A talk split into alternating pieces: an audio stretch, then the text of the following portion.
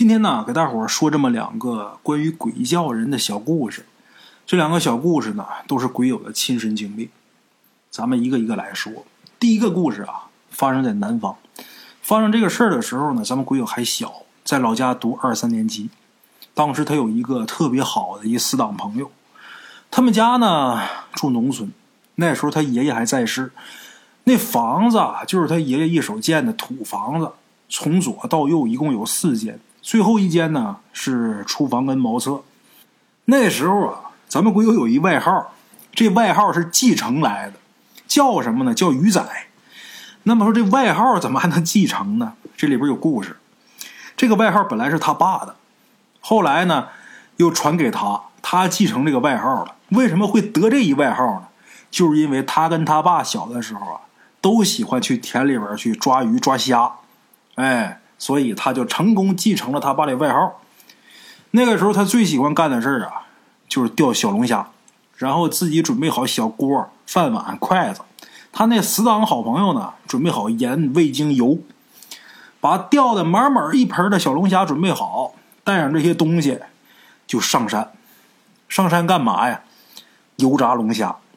哎，俩小孩这手也快，一下就把这火搭起来，然后就成功的吃到了香喷喷的烤炸龙虾。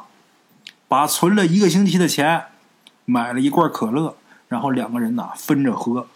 吃完之后，那叫一个满足，那叫一个舒服。话说有那么一天呐，这俩人还是照例去山上吃这口。等吃完了，睡一觉，醒过来的时候啊。快八点钟了，他俩吃完之后，就直接在山上啊找那么一个比较干的地方，铺点草，在那睡了一觉。这一觉醒来，快晚上八点了。随后，咱们鬼友啊就听见他奶奶，还有他那死党好朋友的奶奶，在叫他们。他那好朋友是一胖子，他跟这小胖子俩人手脚很麻利的把这火先给盖住，然后呢撒泡尿把这火。彻底的给浇灭了，之后把这小锅啊、盐呐等等的都藏好，等下回接着用。之后俩人就下山了。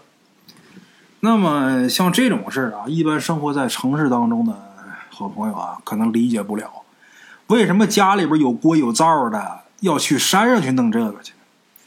大伙还别说，这真不是胡扯。为什么？因为大圣小的时候我就干过。小的时候我记得清清楚楚的，跟我几个朋友。从家拿一大铝盆，然后呢，到山上去煮面条。你说大圣，我是九零后，你说我们小的时候自己能上山去煮吃的了，那可能也都两千年左右了。那时候谁家还缺口面条啊？为什么这小孩要跑山上去煮面条吃的？其实就是觉着好玩有意思。没经历过的可不知道那感觉好玩。这些个小孩我记着啊，有拿大铝盆的。有拿那个塑料袋子拎水的，山上没水呀，你煮面条你得用水呀。哎，拿盆子拎水的，拿小材料的，夹挂面的，这一伙子奔山上就去了啊。哪个山高上哪个山，啊，就是美其名曰野餐，拿石头架好，在山上捡点小干树枝点着了，在那煮面条。你说那玩意儿能好吃到哪儿去？那也觉着其乐无穷。甚至说小的时候小孩淘气嘛，到哪儿去偷只鸡，哎，上河里边去摸条鱼，稀里糊涂的就看人电视里边啊，那时候演那成龙那功夫片叫什么名字我忘了，反正里边是有一个镜头，一个乞丐啊弄一叫花鸡，就把这鸡上面抹的都是泥嘛，烧干了之后一摔，然后就就就看吃的满嘴流油，那个香啊！我们那一群孩子里边有比我大的，有比我小的。那些大孩子呢，主意头正，就偷鸡，偷一只鸡，把这鸡弄山上去，也学着电视里边弄泥啊给糊上。反正那鸡死的是挺惨，拿那泥给糊住了之后啊，也是架火烧。那电视里边光演俩镜头，一个糊泥，一个烧完，那就能吃了。咱可不知道那玩意儿得烧多长时间。烧一会儿，烧一个小时，感觉这应该能行了吧？外边泥都干了，也学着电视里边啊，把这泥团往地上啪一摔，摔碎之后，咱说那里边根本就没熟，那鸡那毛倒是掉了，随着那个泥啊都掉，皮什么都下去了，那肉还带血丝呢。你说那玩意儿怎么吃啊？哎，那也吃，哎，为了应景也得整一口，还得说好香。实际比什么都难吃，没那么难吃的了。晚上回家之后，丢鸡那家人呢，准是站门口，那是指天指地的骂呀。哎呀，就这事儿，小时候大圣我真经历过，所以我知道啊，这个到山上去捉妖，弄那些吃的喝的啊，这没什么奇怪的。在城市里边生活的好朋友可能不太理解，但是我是相当理解这种感受了。咱们鬼友小时候是喜欢油炸龙虾，人家吃的比较高级。你看我小的时候就水煮挂面。这个书回正文啊，咱接着说。这个鬼友他奶奶还有这小胖子他奶奶两个人在山下喊，他俩把这块归拢完石头好了，就往山下去。这小胖子平时啊走几步都喘，但是奶奶在山下一喊，这会儿天也晚了，自己干这事儿又怕大人知道，所以啊健步如飞，就从来没见过他跑那么快，蹭蹭蹭蹭蹭蹭就下山去。哎，咱们鬼友一看他撩的倒是挺快，我别着急了呀，我不怕我奶奶，慢慢往山下走。哎，为什么？因为。自己家的后山，离家也不远，而且到山上来啊，干这种事儿也不是一次两次的了，所以咱们鬼友就没着急，慢慢悠悠的呢就往山下走。下山的这条路啊，必须得经过那么一片小竹林，这竹林里边呢有一些老坟，这些老坟呢也不是无主坟，但是也都没有墓碑。是谁的坟不知道，但是每个坟头上呢都有那么一块带着血的石头压着黄纸，哎，这些坟呢，你要是不靠近看呢，就以为是一小土包。咱们鬼友走到这儿的时候啊，可能是因为有竹林的原因，就觉得这块特别凉爽。除了凉爽之外呢，还有一种说不上来的感觉，就似乎好像有人看着你，这种感觉呀。在晚上特别明显，白天的时候走那儿啊都有那种感觉，晚上就更明显了。大伙可别忘了，前面咱说他下山的时候可晚上八点多钟了。哎，那一次啊，咱们鬼友其实已经路过那片竹林了，但是呢，他觉得那种被人盯着的感觉很强烈，所以呢，他就又往回退了两步，然后探头看了一下那几个孤坟。哎。就在他看这孤坟的那一瞬间，顿时觉得自己身上发冷。他当时想啊，我可能是在山上睡的时间太长了，再加上这会儿太阳差不多都已经全下山了，这体温可能一下啊适应不过来。哎，走路上的时候啊，他还心想，一会儿啊下山之后，我喝一碗热汤暖和暖和就好了。就这时候，他刚路过这个老坟，走了没几步，他就听见自己身后啊，他妈在叫他名字。但是咱们鬼友也不知道为什么，鬼使神差的，他就没回这个声音。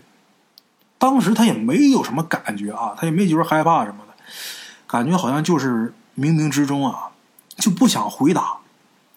然后咱们鬼友又听见他爸在身后叫他，紧接着他舅舅、他爷爷。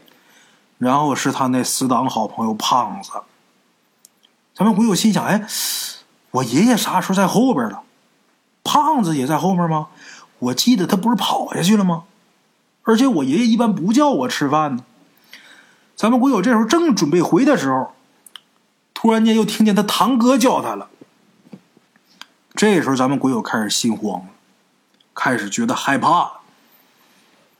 感觉自己身后有什么东西，不断的想让他回头，甚至说有人在拍他的肩膀。之前几声鬼友都没害怕，因为那声音只不过是像，而且那声音呢有点忽近忽远，很飘渺的感觉。他们老家那地方啊，很多人都是沾亲带故的，而且说的都是当地的土话，很多人说出这个声音和语气都特别像，再加上听起来其实都差不多一样。所以咱们鬼友就没太在意，他自己就想别的事儿，还想着呢。明天我去哪儿钓龙虾，或者说去偷谁家的地瓜吃。他们那地方叫番薯。哎，而咱们鬼友堂哥叫他的时候，他就感觉啊，就是一个人趴在他肩膀上，贴着他耳朵，甚至说那个呼气的声音呢，他都能感觉得到。咱们鬼友当时就打了一个哆嗦，瞬间这人就精神了，而且不停的想回头。鬼友立马就想到了，昨天我还在电话里边跟远在浙江的堂哥讨价还价，商量买什么玩具的事儿呢。紧接着，咱们鬼友慢慢就想起来了，我爸我妈在浙江，我舅舅在广州。这会儿他再啥也能明白，更不能答应那声音了。他的意识这时候也开始有点发胀，并且伴随着一阵眩晕。就在此时，一阵风吹到他的后背上，他整个人就抖了一下。那风特别冰，一吹就让你浑身发抖。鬼友马上就想到好多恐怖片就是此情此景啊，之前看过的那些电影全想起来了，也慌神儿了，这人跟疯了似的啊，就往下跑。他往下跑的时候，按理来说，这注意力啊，都应该是集中在脚下的。可是他呀，也不知道为什么，就是不停的想回头看。可是啊，他还是控制住了，强制不让自己回头。也不知道为什么，他总觉得，就是我一回头，我可能就被那声音给带走了。就这样，跟疯了似的，跑了几分钟，跑到了山下，看到了自己奶奶。看到自己奶奶就拼命的哭，抱着他奶奶也不说话，就是使劲哭。就这样，他依稀还记得，他好像哭完之后啊，就睡在他奶奶怀里了。等第二天早上起来呢，这喉咙很干，这头啊很疼，而且还一阵一阵的犯恶心。他奶一看他这情况，就把他送到一个叫梅姨开的小诊所里边去了。梅姨这个名字啊，突然间让大圣想起了山村老师了。把他送到诊所里边之后，用体温计给他量一下，这叫梅姨的赤脚医生说呀，这孩子发高烧了，三十九度多，差一点快四十。鬼友当时就记得啊，浑身就是难受无力，这手脚都抬不起来。然后他爷爷他奶奶呢，就拼命的问他昨天到底干什么了。他就把之前听到声音的那一段啊，就跟自己爷爷奶奶说了。他爷爷奶奶听他说完之后啊，半天没做声。过了一会儿呢，告诉他说：“你听错了，那就是幻觉。你就是下午在山上睡觉没盖被子，所以这会儿感冒了、发烧了，打几针就好了。”他奶奶在边上一边跟他说，一边摸着他脑袋让他睡觉。就这样。咱们鬼友啊，就在这个诊所里边打针，打针吃药，这人就犯困，就又睡过去了。迷迷糊糊当中，咱们鬼友啊，就听见诊所里边他爷爷让他奶奶准备骂，准备香什么的。然后这梅姨还说丢什么的，具体没太听明白。那会儿他烧糊涂了，然后这人就睡过去了。等到傍晚回家的时候，躺床上。他依稀的能听到他奶奶在后山是拼命的在那骂什么，然后他爷爷呢在后山就不停的喊咱们鬼友的名字，哎，其实咱们鬼友呢也不懂他奶奶到底骂的是什么，反正骂的很难听。随后就是听见他爷爷满山的叫他，本来呢咱们鬼友没什么力气，也不想应，因为我就在家呢，你叫我干嘛呀？可是却偏偏鬼使神差的啊。他就配合他爷爷，他爷爷喊一声，他在家里边就答应一声，就完全配合他爷爷这节奏，一边硬着，另一边的眼皮呀还不受控制似的，不停的往下拉，整个人呢慢慢的就睡着了。再等到第二天，高烧也退了，人也精神了。这件事呢，也因为咱们鬼友啊，很快就跟胖子又约好去哪儿钓鱼，去哪儿游泳，去哪儿玩很快就给忘了，但是他还记得，他奶奶在骂完以后，第二天呢又买了很多香，还有一些贡品在后山，都插在竹林那些老坟上和山顶的坟上了。至于那天他到底是碰见灵异事件了，还是真的就是因为发烧烧出幻听了，咱们鬼友也不得而知。后来他爷爷呢，又在同村一个瞎子那儿买了一本算命的书，那书很老，颜色呢发黄，很皱。在鬼友睡觉的时候，把这书给他压到这枕头下边，还弄了一把杀猪剁肉的大刀挂窗户边上。咱们鬼友说呀，那个味儿啊太冲。现在回想啊，鬼没把他吓怎么样，那刀可把他给熏得好几天没睡好觉。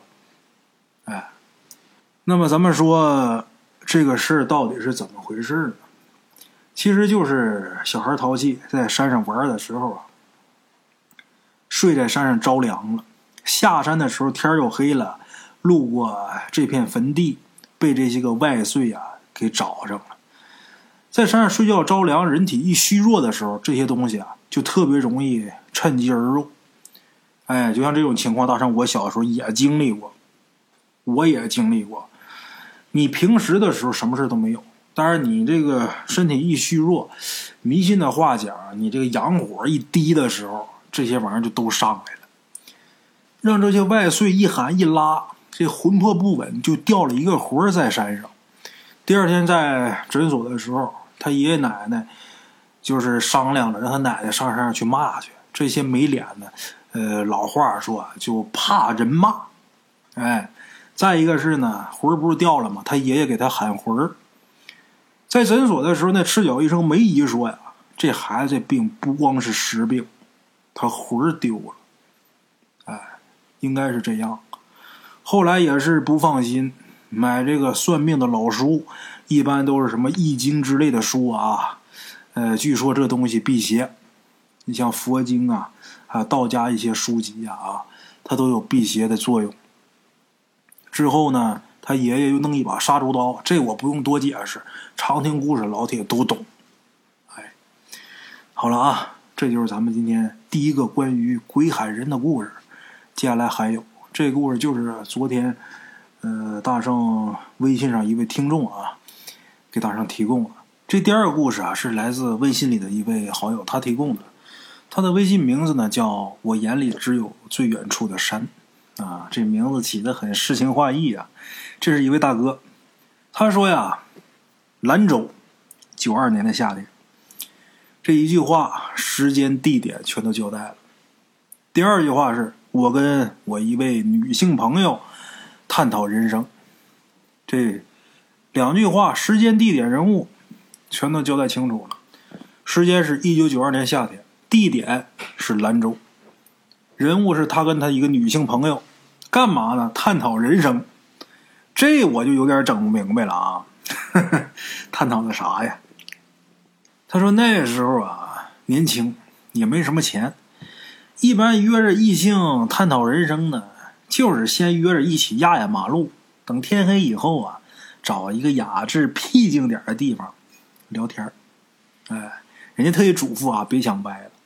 就纯属是聊天只不过想找一个环境好一点地方而已。哎，话说有这么一天呐，他跟他这位异性朋友两个人就走到了兰州的平沙落雁小广场。这广场为什么要叫平沙落雁呢？他说呀，原因是因为呢，这个广场是地处黄河堤坝上，而且这个广场有一个很漂亮的抽象派的雕塑，这雕塑呢就叫平沙落雁。所以呢，这地儿就叫平沙落雁小广场。哎，这个广场的周围呀，有很不错的园林绿化。那天呢，他俩到这个小广场的时候呢，大概是七点半左右。因为是夏天呢，这小广场纳凉的人呢非常多。这地方人一多，就有点不对胃口了啊！这探讨人生得找一个人少的地方。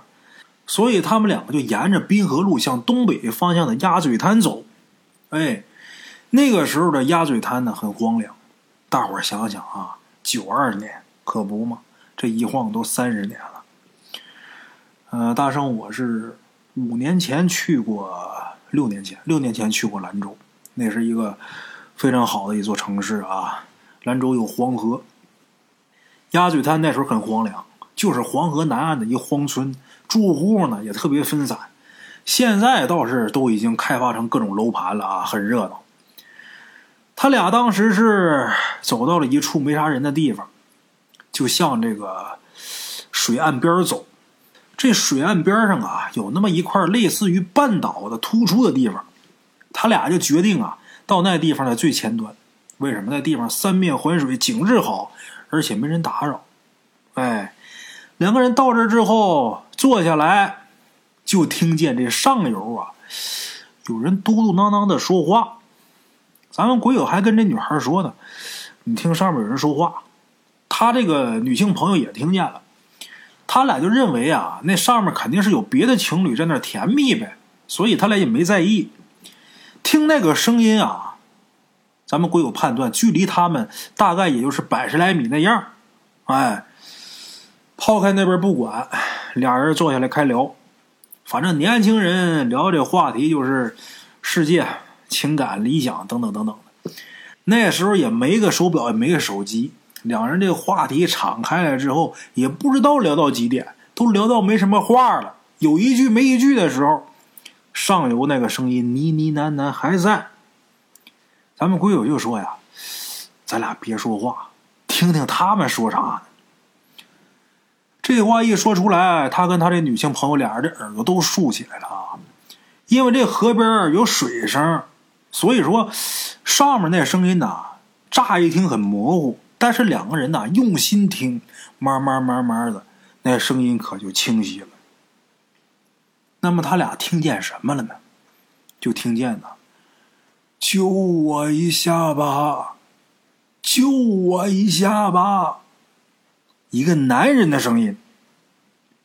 俩人都听清楚这声音之后啊，这女孩就慌了。男人还是要比女人要沉稳一点。这姑娘就说呀。那边有人落水了，赶紧去救人呐！你水性好，你赶紧救他呀！咱们鬼友他的第一意识啊，也是这样的，但是他没慌。咱们鬼友说呀：“快找找在哪儿呢？我好有个目标，我去救去。”当时河北岸滨河北路刚修好路，这路灯也装了，河面上折射这个路灯的光，河面上是波光粼粼。咱们鬼友只能。听着这个声音的方向去看，看看有没有扑腾的水花。咱们鬼友啊，他当了四年的兵，当时啊已经结束了四年的军旅生涯。那四年里呀，他锻炼出来临危不乱的这个好本事。现在回想起来啊，当时他的这个思维是非常清晰的，步骤很严谨，寻找目标合理施救。哎，落水者。既然能发出声音，而且感觉啊，这距离不远，咱们鬼友相信啊，我一定能找着他。咱们鬼友也一直喊：“你在哪儿呢？举手，举手！”当时根据那个呼救声音的大小，咱们鬼友判断，他跟这个落水者的距离呀，大概也就是二三十米那样。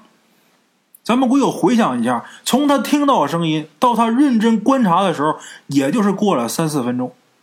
就在此时，那声音啊，突然就出现在咱们鬼友脚前面的那片水里边，就好像是面对面跟他说话似的：“救我一下吧，救我一下吧！”咱们鬼友一听，我操，这脑袋当时啊飞速旋转，头发汗毛全都竖起来了，一把拽起那傻乎乎还在那说让咱们鬼友去救人的那姑娘，奔着唯一的退路就开跑。可不是唯一的退路吗？这地方三面环水。这个时候啊，这个堤岸上呢有一座房子，这个房子呢是一个拾荒老头在那住着，捡破烂的老头。这老头啊养了一条狗，这狗这时候就很疯狂的叫。哎，他们跑到那个院子门口，就看那狗啊仰着头朝着黄河那边使劲叫。这老头也从大屋里边出来了，跟咱们鬼友说。年轻人，这么晚了，别来这儿，赶紧回家去。这时候，那姑娘啊还说呢：“你咋不救人还跑呢？”咱们鬼友直接就回了一句：“我不知道他是人是鬼，我怎么救啊？”这话一出来，那姑娘啊也似乎明白了。一明白是怎么回事，一想可就后怕了，马上是体似塞糠，开始抖了。大夏天的啊！这上下牙磕的的跟小马达似的。之后两个人顺着路来到了平沙落雁广场，这广场上有不少做小买卖的。咱们鬼友呢找了一冷饮摊儿，这一打听才知道，这会儿已经夜里十一点了。哎，这广场上人多呀，这女孩的情绪慢慢也就调整过来了。咱们鬼友跟这卖冷饮的大妈简单把这事儿啊说了一下。这大妈说呀，最近有两男一女啊，在黄河里边淹死了。哎，就这两天的事儿。咱们鬼友让我给分析说，大圣啊。这个，我当年碰见这事儿啊，他到底是怎么回事？我是碰见鬼了还是怎么着啊？咱们鬼友自己还补充说明，说这事儿啊，挺怪的。他当时为什么要听见那个呼救声音之后掉头就跑呢？他分析啊，当他听见那个声音就在自己脚下的时候，他的大脑马上就明白了几点。第一点。都在我脚下了，你还呼救个球啊？你自己上来不就行了吗？咱们鬼友在岸上啊，如果真在脚下，那就到岸边了，你爬上来就行了。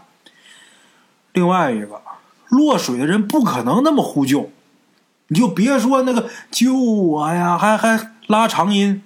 真正这个溺水的人呐，他连救命都喊不出来，这手脚都在忙活，这嘴在倒气儿，他根本就喊不出来。所以说，在游泳馆里边，大伙看这个小孩啊，他如果说一个劲儿脸往上扬，这眼睛瞪多大，张着嘴不出声，赶紧救他，那是要溺水。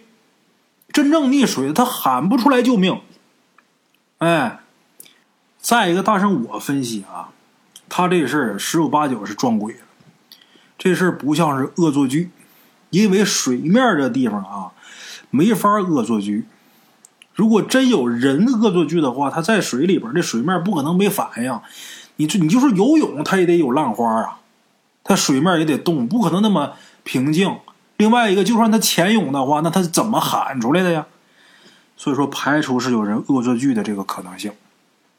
哎，你说是不是在什么地方固定放一个小音箱或者什么吓唬人？也不可能，因为他的声音是由远及近的，它是活动的，不是固定的。再一个呢？会不会两个人出现幻听呢？这个问题啊，我跟咱们鬼友也讨论了。咱们鬼友说绝对不可能。为什么呢？首先啊，两个人是到那儿就听到了这个声音，而不是说在这待时间长，受是受这个环境所影响才出现的集体幻听啊，不是。另外一个，咱们鬼友说那时候他的身体啊好的跟什么似的，从来也没有过这种情况。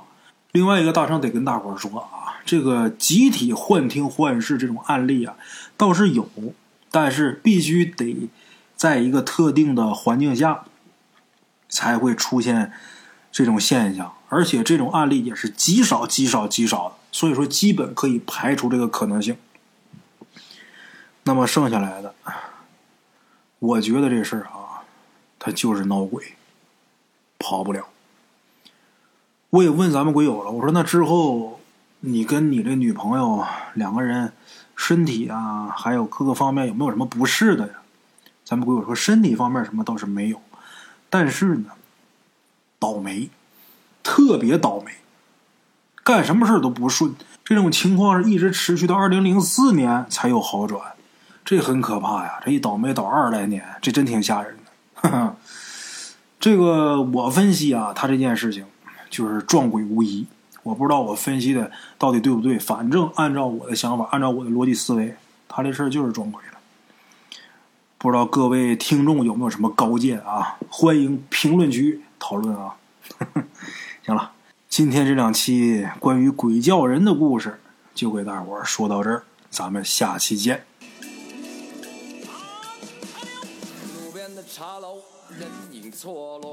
用声音细说神鬼妖狐。用音频启迪人生，欢迎收听《大圣鬼话》。Hello，大家好，我是主播孙宇。吃完了饭，然后就回到自己的课室上啊。